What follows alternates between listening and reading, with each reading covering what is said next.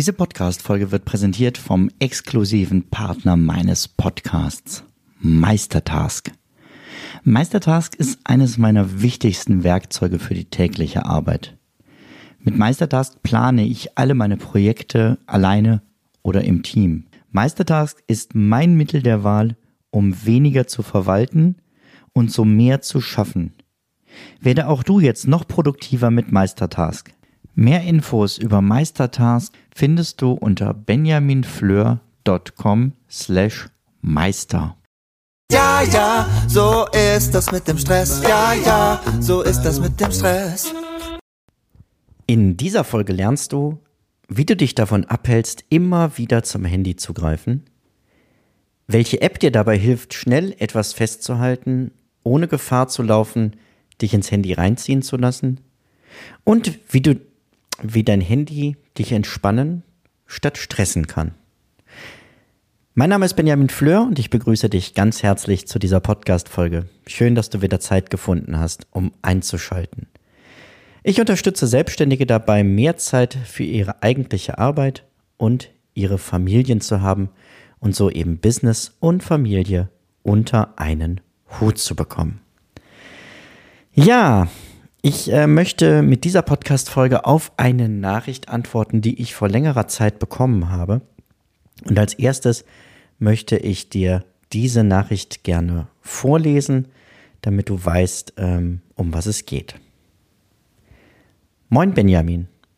Die erste Zeile ist wahrscheinlich so typisch, du kannst es nicht mehr lesen. Ich höre schon länger deinen Podcast.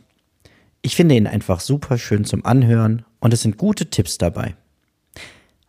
An der Stelle unterbreche ich kurz die Mail, denn hier irrt sich der Autor.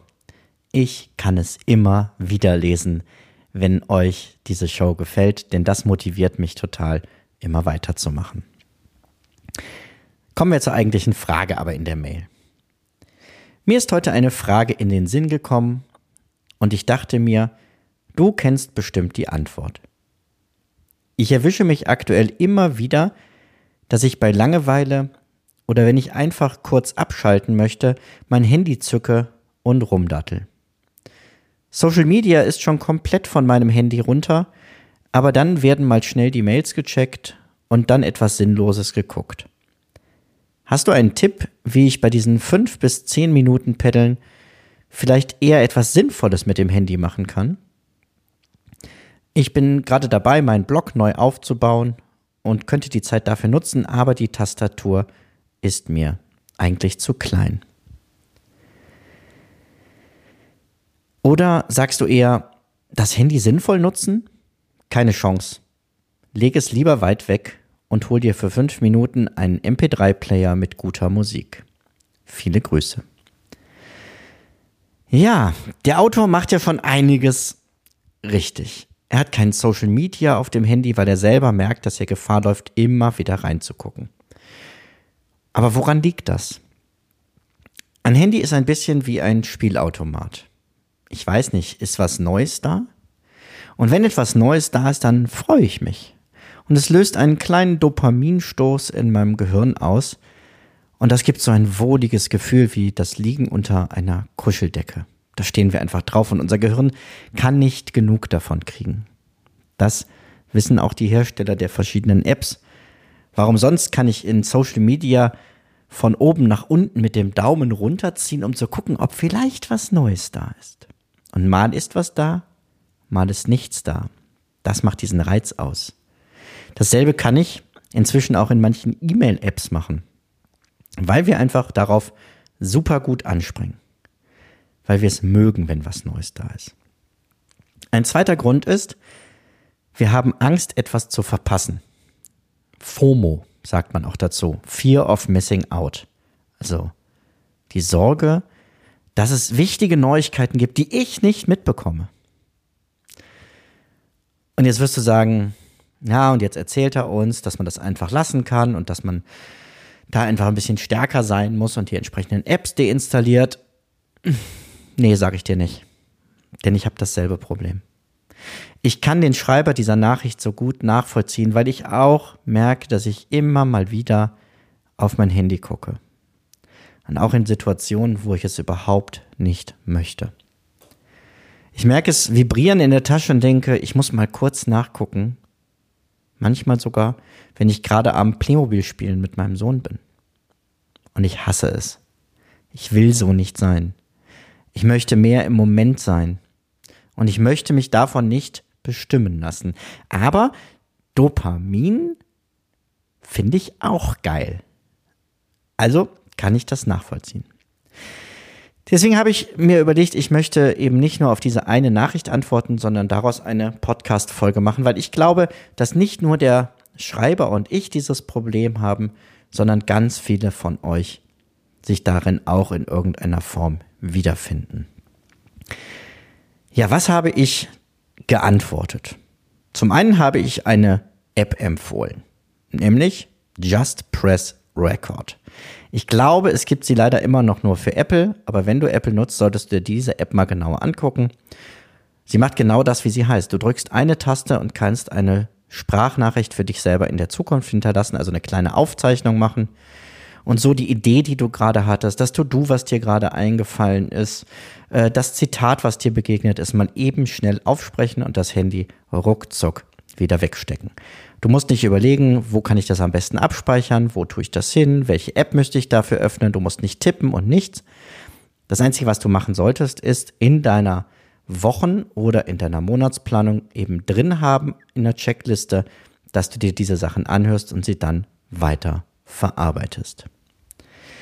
Dann war mein zweiter Tipp, den ich ihm damals gegeben habe, installier dir eine Meditations-App. Und zwar am besten gut sichtbar, vielleicht mitten auf dem Homescreen. Oder genau an der Stelle, wo die App ist, die du automatisch oft öffnest, wenn du gerade nichts zu tun hast.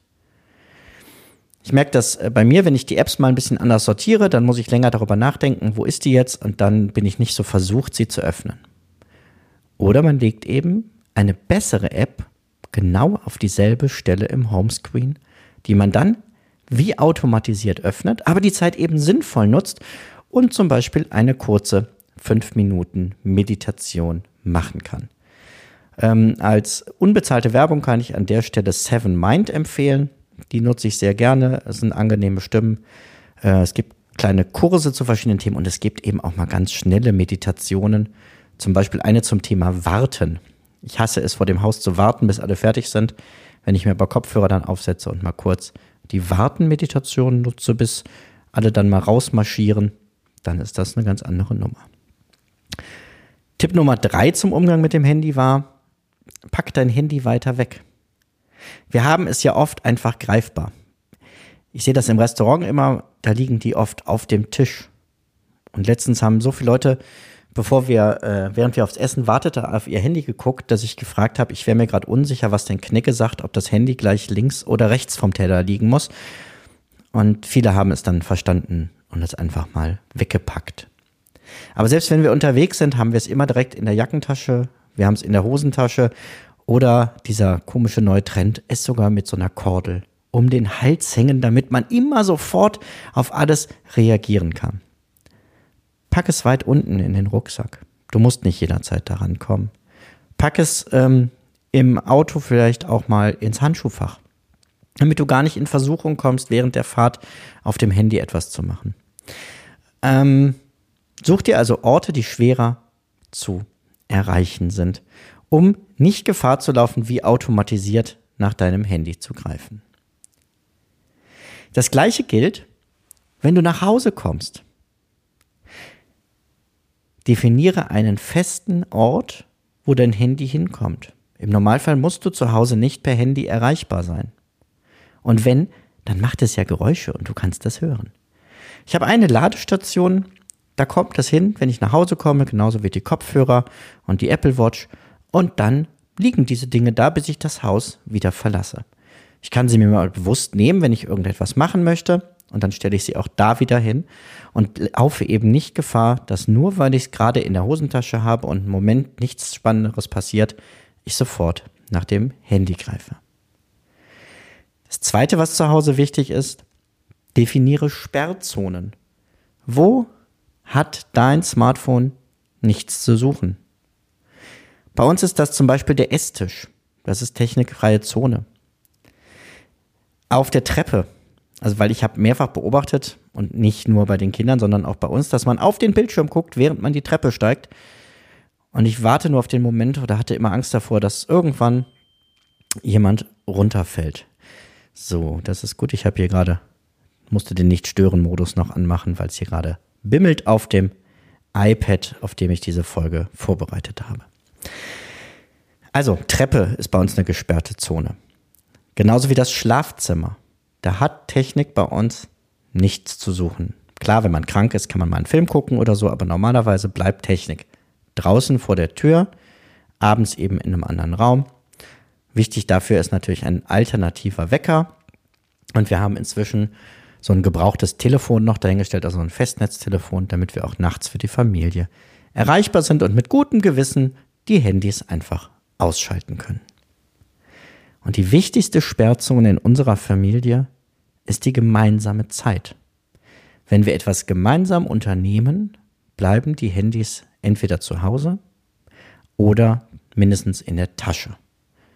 Dann ist es okay, mal im Zoo ein Foto zu machen, aber es ist eben nicht okay, dann gleichzeitig dieses Foto noch auf Social Media zu teilen, zu gucken, was denn sonst noch so Spannendes passiert ist, Nachrichten zu beantworten, die E-Mails zu checken. Na, du verstehst schon.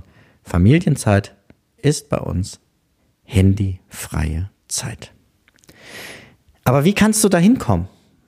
Das ist ja unglaublich schwierig. Ich habe dir am Anfang erklärt, warum und dass mir das auch schwer fällt und dass es nur mit, ich will das jetzt machen und ich mache das per ähm, nicht Selbstbehauptung, sondern mit, mit, mit starkem Willen, dass das nicht funktioniert. Schau dir regelmäßig deine Nutzungszeiten an. Wie lange guckst du eigentlich auf so ein Smartphone am Tag? Wie lange nutzt du deine Bildschirme? Mach das vielleicht auch einmal im Monat gemeinsam mit der Familie. Wer hat wie viel Bildschirmzeit? Klar, es ist ein Unterschied, nutze ich es zur Arbeit, nutze ich es nur zum Spaß, aber einfach mal sich das bewusst zu machen und voreinander zu verantworten und erklären zu müssen, warum das so viel Zeit ist. Und man sieht da ja auch, was man in der Zeit denn gemacht hat. Und Netflix gucken ist, glaube ich, bei den wenigsten ein Teil des beruflichen äh, Arbeitsumfelds. Bei Apple heißt das Ganze Bildschirmzeit, das findest du direkt in den Einstellungen. Bei Android-Geräten ist es ein bisschen schwieriger, da die Bezeichnung je nach Hersteller des Geräts variieren. Du findest die bei Google unter Digital Wellbeing. Du findest sie bei Huawei-Geräten unter Digital Balance. Und bei Samsung heißt es digitales Wohlbefinden. Findest du alles in den Einstellungen. Ähm, ja. Wichtig ist, du kannst natürlich auch Zeiten beschränken. Also wie viel Zeit möchte ich überhaupt am Tag am Smartphone verbringen? Oder welche Zeit möchte ich für welche App investieren? Es ist ja in Ordnung zu sagen, ich bin gerne mal bei Instagram. Aber wie viele Minuten am Tag möchte ich das eigentlich sein? Und dann kann ich mich entweder von den Systemeinstellungen des Geräts erinnern lassen oder bei einigen Apps, wie zum Beispiel auch bei Instagram, kann ich das inzwischen in den Einstellungen von Instagram auch verändern. Dass er mir sowohl sagt, wann ist meine tägliche Nutzungszeit um oder nach längeren Zeit nochmal sagt, ja, jetzt wird es mal Zeit für eine Pause, tu es mal weg. Das heißt, selbst Hersteller von Apps, die darauf aus sind, dass du möglichst viel Zeit darauf verbringst, haben das Problem scheinbar erkannt, dass es zu viele Menschen in eine solche Abhängigkeit führt, dass sie dieses soziale Netz ganz verlassen oder von ihren Geräten verbannen, dass sie sagen, ja, nee, wir schränken das ein. Du hast hier die Möglichkeit zu sagen, na, ich möchte nur so und so viel. Das zeigt nur nochmal, wie groß dieses Problem ist. Lass uns mal zusammenfassen. Was kannst du aus dieser Folge mitnehmen? Nummer eins, guck, wie kannst du dein Handy sinnvoller nutzen und die Apps ideal einstellen und nutzen. Also welche App nutzt du überhaupt für was und wann und wie kannst du die Bedienung möglichst schnell und einfach machen. Wenn du da mehr zu wissen möchtest und wir genau auf deine Situation gucken möchten, dann buch dir jetzt ein kostenloses Kennenlerngespräch. Das findest du auf der Website und dann gucken wir, ob und wie ich dir dabei helfen kann. Zweitens, nutze die Bordmittel und die Einstellungen innerhalb von Apps, um dich selber zu schützen und Nutzungszeiten zu beschränken.